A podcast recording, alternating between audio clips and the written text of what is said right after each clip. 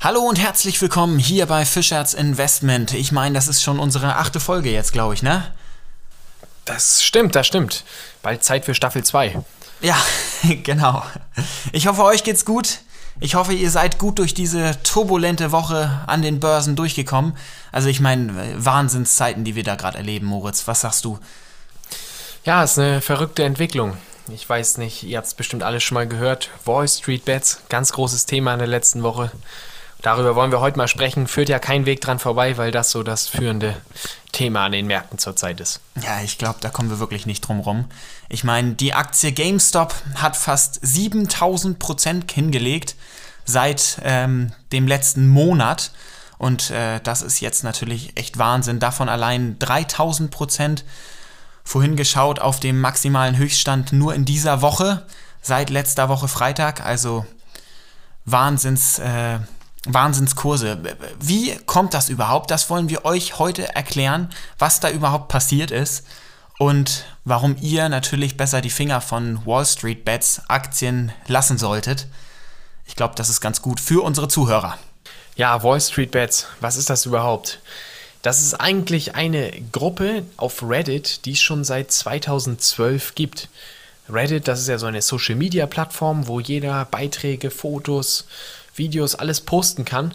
Und dann von anderen Nutzern werden diese Beiträge dann eben geupvotet oder gedownvotet, ähm, je nach Beliebtheit. Und dann sieht man immer oben stehen halt die Beiträge, die sehr beliebt sind, die meisten Upvotes bekommen haben.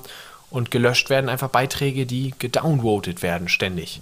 Und so sieht man halt immer, was im Trend ist, was viele Leute da liken. Das sehen auch wieder alle. Und das ist so dieses Ziel von Reddit.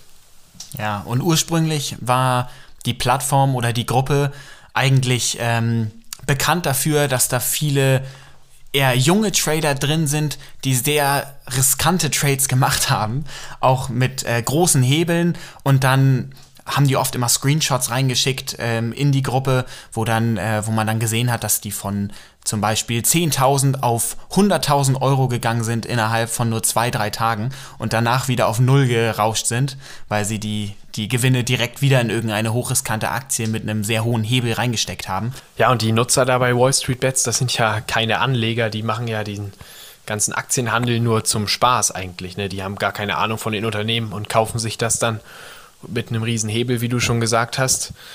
Und hochriskant auch noch, also es ist wie Tipico einfach eine Wette. Deswegen heißt das Ganze ja auch Wall Street Bets, also Wall Street Wetten. Was ja auch noch verrückt ist, die Wall Street Bets Nutzer laden dann immer ihre Screenshots hoch, wo sie dann vielleicht 10.000 oder 20.000 Euro verloren haben innerhalb von ein paar Minuten. Meistens sind das ja sehr junge Leute, die noch gar nicht so viel Kapital haben, also fast alles ihr ganzes Bankkonto verspielt haben und dann feiern die sich dafür gegenseitig noch alle. Also es ist eine völlig verrückte Entwicklung, die wir da sehen. Ja, so und inzwischen oder irgendwann hatten die dann so viele Nutzer, dass ähm, die in verschiedenen, also verschiedene Aktien vorgestellt haben und verschiedene Aktien so hoch gepusht wurden, da bei Reddit, ähm, weil dadurch, dass man das natürlich upvotet und erzählt dann hier, ey, lass uns mal in die und die Aktie reingehen, ich bin da drin, ich habe die super hoch gehebelt, sind natürlich ähm, immer mehr Leute reingegangen, weil sie gesehen haben, der Post ist ganz oben, das wurde nach oben gewotet. Dementsprechend gehe ich da jetzt auch rein und so haben die es wirklich geschafft, immer mehr bestimmte Aktien auch wirklich nach oben zu pushen und nach oben zu kaufen. So, und jetzt, äh, ja, der größte Streich war jetzt im Endeffekt GameStop, wo sie mit ähm, ja, fast, äh, wo zwei Millionen Nutzer hatten sie zu dem Zeitpunkt, ähm, wurden, äh, wurde diese Aktie nach oben gewotet, sag ich mal, war besonders präsent bei Reddit, bei ähm, Wall Street Bets und die Leute sind alle reingegangen wie verrückt und haben den Kurs natürlich dadurch künstlich nach oben gepusht. So, warum GameStop? Weil GameStop eine Aktie war, die eigentlich dem Untergang geweiht war, sag ich jetzt mal. GameStop kennt vielleicht jemand, das sind die Läden, die in den Städten sind, wo man sich Playstation-Spiele und Computerspiele kaufen kann, gebraucht und neu. Das ist natürlich eine Branche, die nicht unbedingt zukunftswürdig ist, weil man heutzutage Spiele natürlich immer mehr online kauft. Und dementsprechend sind da viele Hedgefonds auch short drin. Besonders ein Hedgefonds, Melvin Capital, die haben ähm, sehr viele Aktien äh, geschortet, weil, wie gesagt, äh, die Branche ist nicht unbedingt zukunftsträchtig. Ja, und nach und nach wurde es dann ja auch zum Ziel von diesen Wall Street Bets, sich als Kleinanleger zusammenzutun und gegen die großen Hedgefonds vorzugehen. Also den Paroli zu bieten. Lange Zeit am Aktienmarkt war das ja immer so, oder ist das auch immer noch so, dass die großen Investoren natürlich die Macht haben, weil die ja viel, viel mehr Geld bewegen, aber die Wall Street Bet-Nutzer, die überlegen sich jetzt, wenn sie sich alle zusammentun, dann haben sie ja auch eine, ein großes Volumen, was sie da immer hin und her transportieren in ihren Aktien und dadurch eben auch Macht haben. Und das macht ihnen gerade Spaß, dafür feiern sie sich. Und ähm, deshalb, wenn die sich absprechen, in eine Aktie zu gehen, dann steigt natürlich die Nachfrage extrem und die Kurse steigen ganz stark. Aber wie ärgern sie damit jetzt dann die Hedgefonds, Torben? Die Kurse von den entsprechenden Aktien werden also nach oben gepusht. Künstlich durch diese künstliche Nachfrage halt. So, und das führt natürlich unweigerlich dazu, dass die Hedgefonds natürlich ein Problem haben, weil die sind ja auf der Short-Seite. Das heißt, die wetten ja auf fallende Kurse. So, und jetzt haben wir ja in den letzten Folgen hoffentlich gelernt, was ein Leerverkauf ist, denn damit kann man sich das jetzt ganz gut erklären. Ja, genau. Für den Zuschauer, der da vielleicht nicht ganz so gut aufgepasst hat, ich fasse noch mal einmal kurz zusammen. Man leiht sich ja von einem anderen Anleger diese Aktie, verkauft die dann erst und später, man hofft darauf, dass der Kurs fällt und später erst kauft man sie dann zurück und diese Differenz ist dann halt der Gewinn. So, wenn jetzt aber dieser Kurs natürlich ins Unermessliche steigt, dann muss man irgendwann zurückkaufen und hat damit ja als Hedgefonds oder als Shorter einen riesigen Verlust. So, und die Hedgefonds, die können auch irgendwann selber nicht mehr die Sicherheitsleistung erbringen. Die Margin, die wir ja auch besprochen haben. Ähm, das heißt, die können nicht mehr, haben nicht mehr genug ähm, Sicherheitsgeld, da was sie dann, wofür sie dann halt diese Aktien kaufen können. Ne? Also wenn sie dann die Aktien für das Dreifache, Vierfache, Fünffache zurückkaufen müssen, haben sie auch das Fünffache an Verlust von ihrem eigentlichen eingesetzten Kapital. So, und das können die dann irgendwann nicht mehr erbringen, was dazu führt, dass die Hedgefonds automatisch eindecken müssen. Das heißt, die werden dann gezwungen, bei einem bestimmten Preis die Aktien zu kaufen, mit dem Mega-Verlust natürlich. Und dadurch, dass sie dann natürlich so, so riesige Positionen meistens äh, geschortet haben, ähm, steigt der Kurs natürlich nochmal, weil, wie gesagt, die Aktien werden gekauft. Genau, das Ganze nennt man Short Squeeze ist ja klar, die haben Riesensummen, die sie da äh, durch die äh, Shorts tragen. Und wenn sie alle auf einmal kaufen müssen, die Hedgefonds wieder, dann steigt die Nachfrage also nochmal und der Kurs explodiert noch äh, stärker. Und das erhoffen sich die Leute ja auch bei Wall Street Bets. Die wollen ja diesen Short Squeeze erzeugen künstlich, was ja auch kein Hedgefondsmanager richtig vorhersehen kann, ne?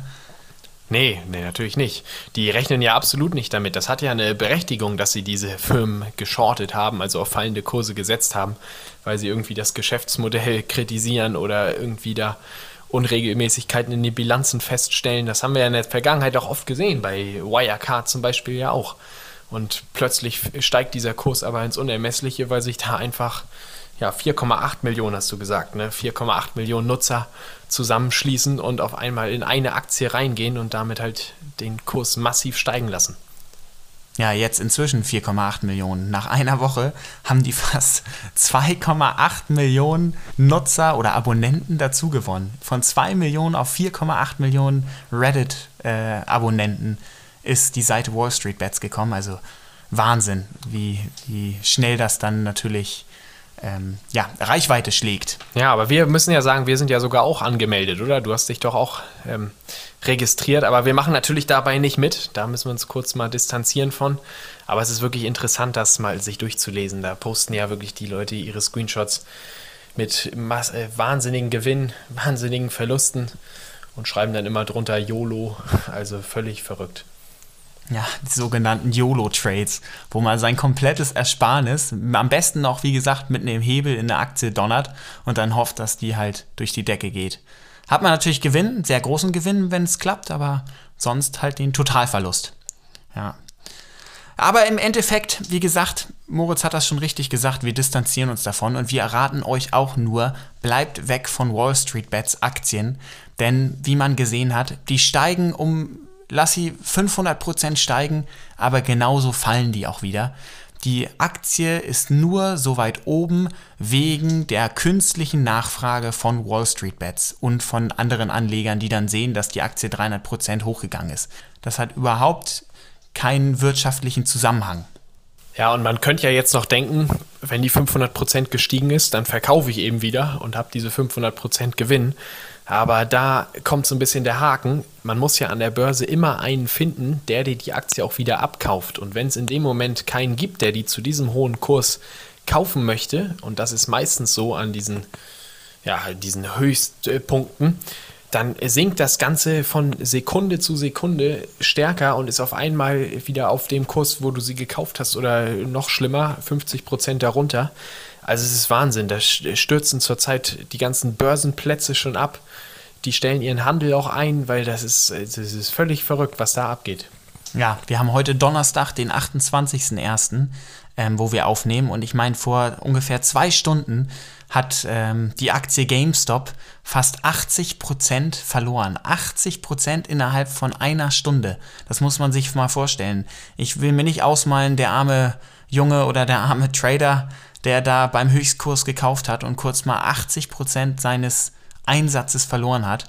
Also das ist schon äh, heftig. Wir können ja noch mal auf die Gewinner und die Verlierer dieses Ganzen mal eingehen von diesen Wall Street Bets. Was hältst du davon?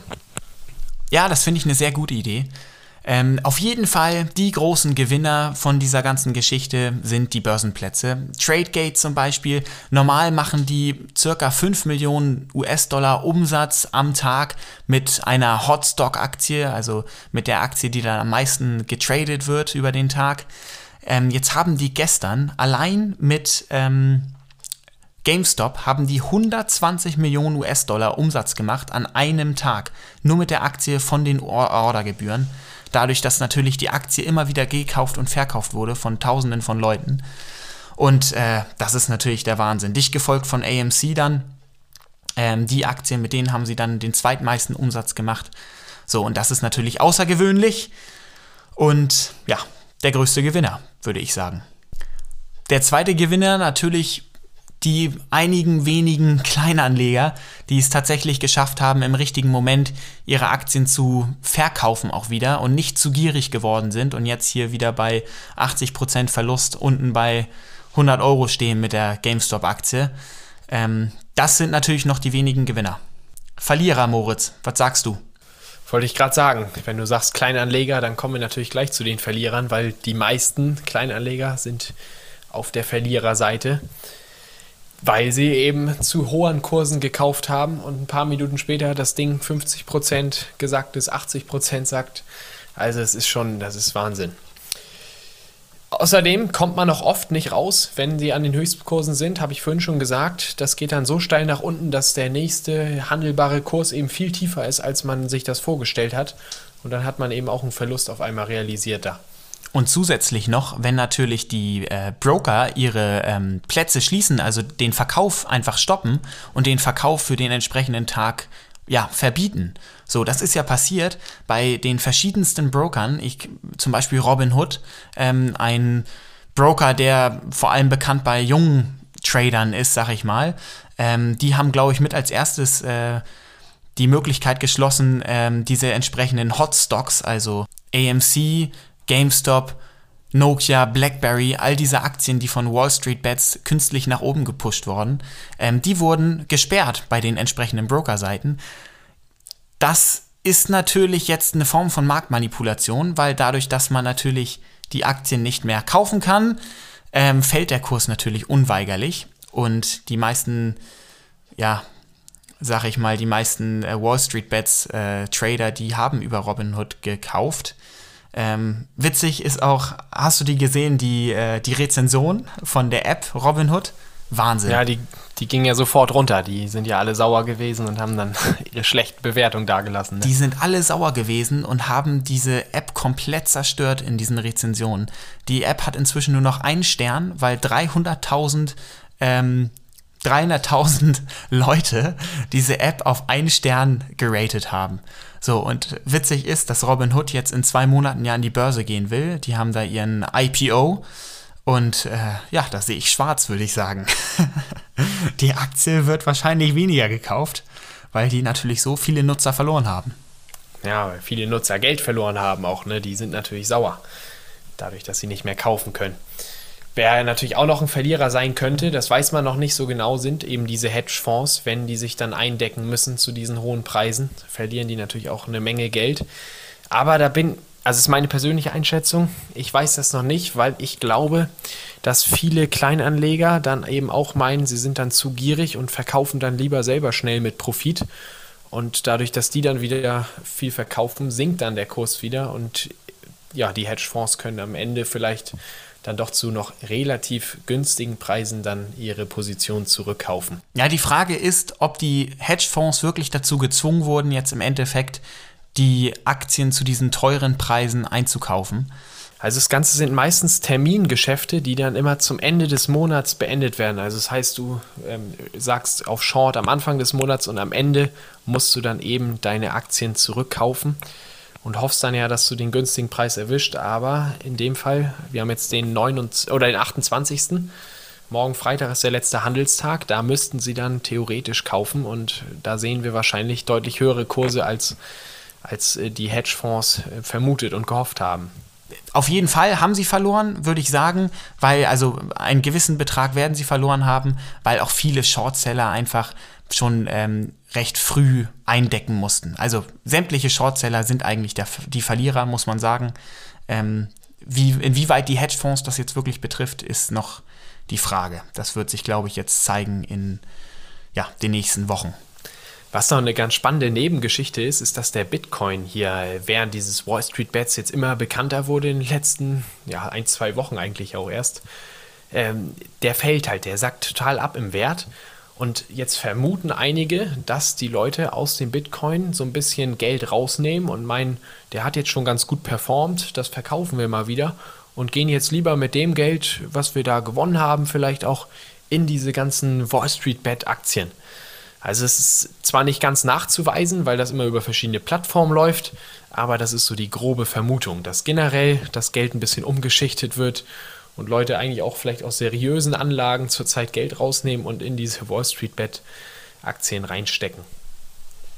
Herr Torben, was würdest du denn abschließend zu dem Ganzen nochmal sagen? Ja, abschließend finde ich das eigentlich ganz gut, dass die Hedgefondsmanager mal einen auf den Deckel kriegen, also dass die nicht immer unbedingt machen können, was sie wollen.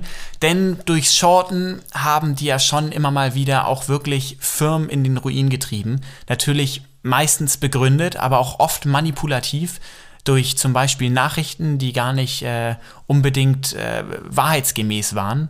Und so haben sie natürlich zum Beispiel Anleger verängstigt und dann sind sie vorher short gegangen und haben natürlich so sehr stark davon profitiert. Und wie gesagt, sie verkaufen ja auch Aktien, die eigentlich noch in Anlegerhänden sind und dadurch treiben sie künstlich die Kurse auch nach unten und schaden, wie gesagt, den einzelnen Firmen und der Wirtschaft. Dementsprechend ist das gut, dass man den mal, wie gesagt, einen auf den Deckel gibt, aber man muss das auch von der anderen Seite sehen, oder? Auf jeden Fall, aber sie machen eben Angst am Markt, weil jeder Privatanleger denkt sich vielleicht, oh, wenn der shortet, die haben vielleicht ein bisschen mehr Ahnung, dann sollte ich da auch vorsichtiger sein in Zukunft und verkaufe mal lieber diese Position auch. Und dadurch gibt es halt diese Panik an der Börse teilweise. Auf der anderen Seite haben Shortseller natürlich eine Daseinsberechtigung, weil die ja auch eine super äh, Recherchearbeit leisten. Also die gehen ja wirklich tief in diese Unternehmen rein, gucken sich die Geschäftsmodelle, die Bilanzen an, alle möglichen Zahlungsverkehre, die da laufen und prüfen das eben ganz, ganz genau, ob da nicht vielleicht irgendwas faul an dem ganzen Laden ist. Und so haben sie auch schon oft Firmen aufgedeckt, die eben wirklich ja, teils über skandalöse Wege da Geld verdient haben und sind dann auf Short gegangen und im Endeffekt hat sich halt rausgestellt, dass sie über Jahre hinweg auch recht hatten. Ich sage nur Stichwort Wirecard zum Beispiel. Da haben die recht früh entdeckt, was eigentlich Wirecard macht und haben äh, ja, Artikel geschrieben, die haben im Grunde genommen die Arbeit der BaFin übernommen, wenn man das so sagen kann. Short Selling ist wichtig, das ist gut, dass es die gibt, Ähm, natürlich, im Endeffekt wollen die das, daraus nur Profit schlagen, ist ja klar. Auf jeden Fall. Aber vielleicht als kleinen Appell noch jetzt an alle unsere Zuhörer. Also ich kann euch nur sagen, haltet euch da lieber raus aus diesem ganzen Hype rund um Wall Street Bets. Lasst euch da nicht verführen irgendwie von schnellen Gewinnen. Da werden bestimmt mal einer von 1000 wird da bestimmt mal Millionär oder weiß ich nicht, ein paar tausend verdient in ein paar Minuten. Aber der Großteil verliert eben schnell Geld und das wäre ja wirklich schade, weil das ist ein Zock. Also kauft euch lieber seriöse Aktien, seriöse Unternehmen, stellt euch breit auf und guckt auch nicht, dann muss man auch nicht jede Minute den Chart verfolgen, weil das ist ja wirklich so. Plus 100 Prozent, drei Minuten später minus 30, also es ist völlig verrückt. Ich würde sagen, wir machen weiter mit den fünf Aktien der Woche, oder? Ja, beziehungsweise wir sind schon heute recht lang, sehe ich gerade. Moritz, wollen wir noch über, kurz über ein paar Unternehmen sprechen? Dann machen wir wieder nächste Woche vielleicht äh, mehr Unternehmen, die wir vorstellen.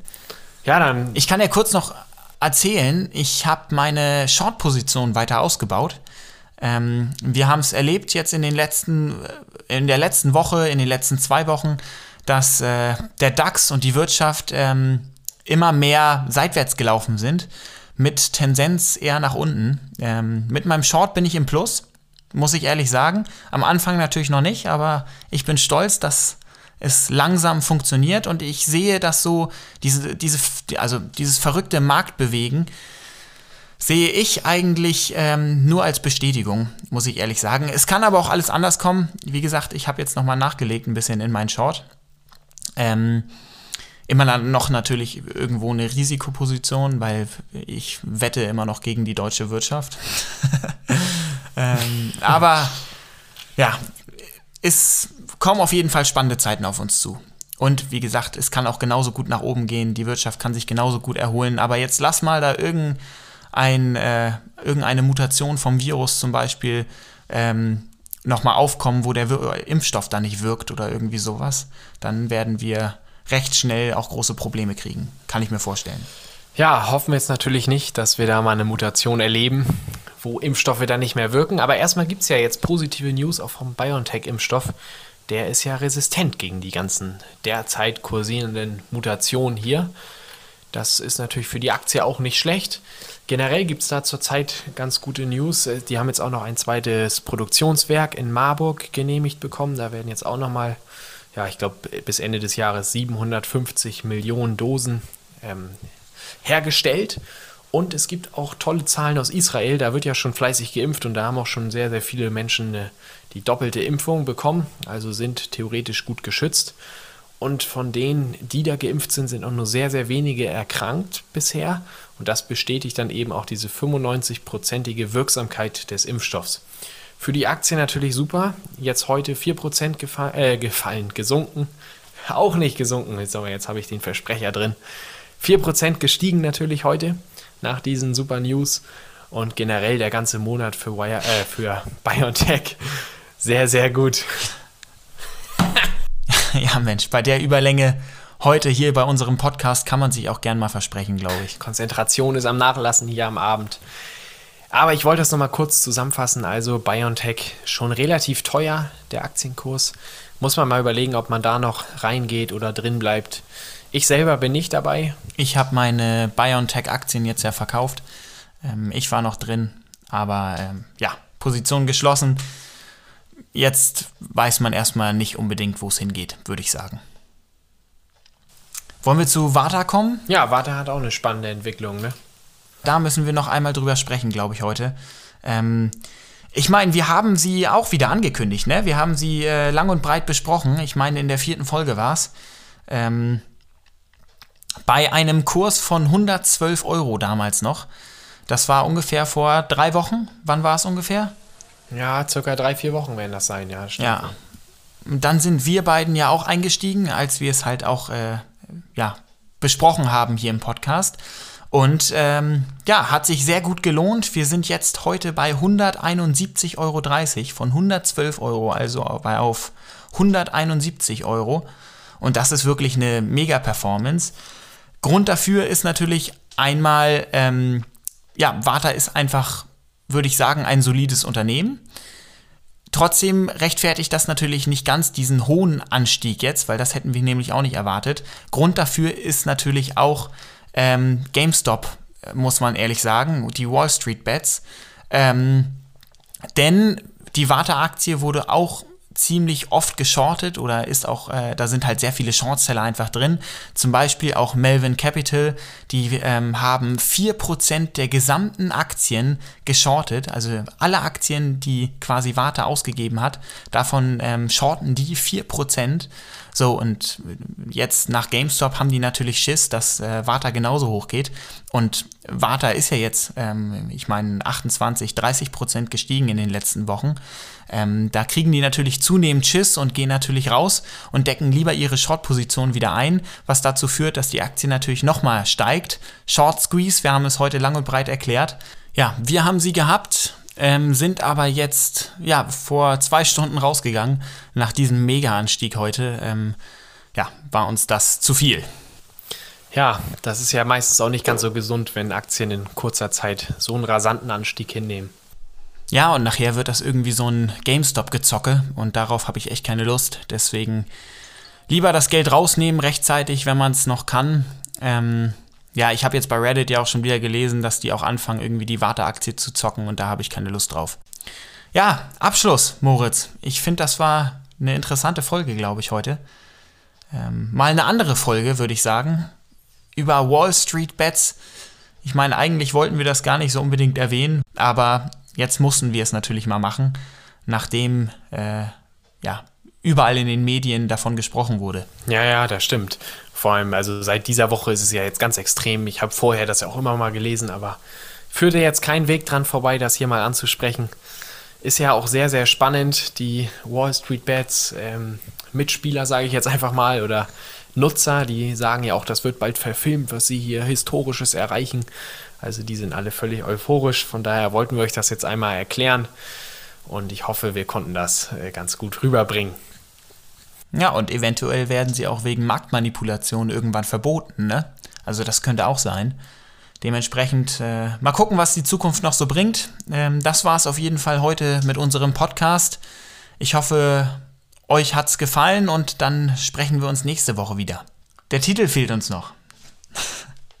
ich dachte, du kommst drauf, Moritz. Ah, schade, ja. Ähm, Unsere bekannte Titelsuche zum Ende des Podcasts, Mensch. Von Folge zu Folge wird sie schwieriger, ne, die Titelsuche.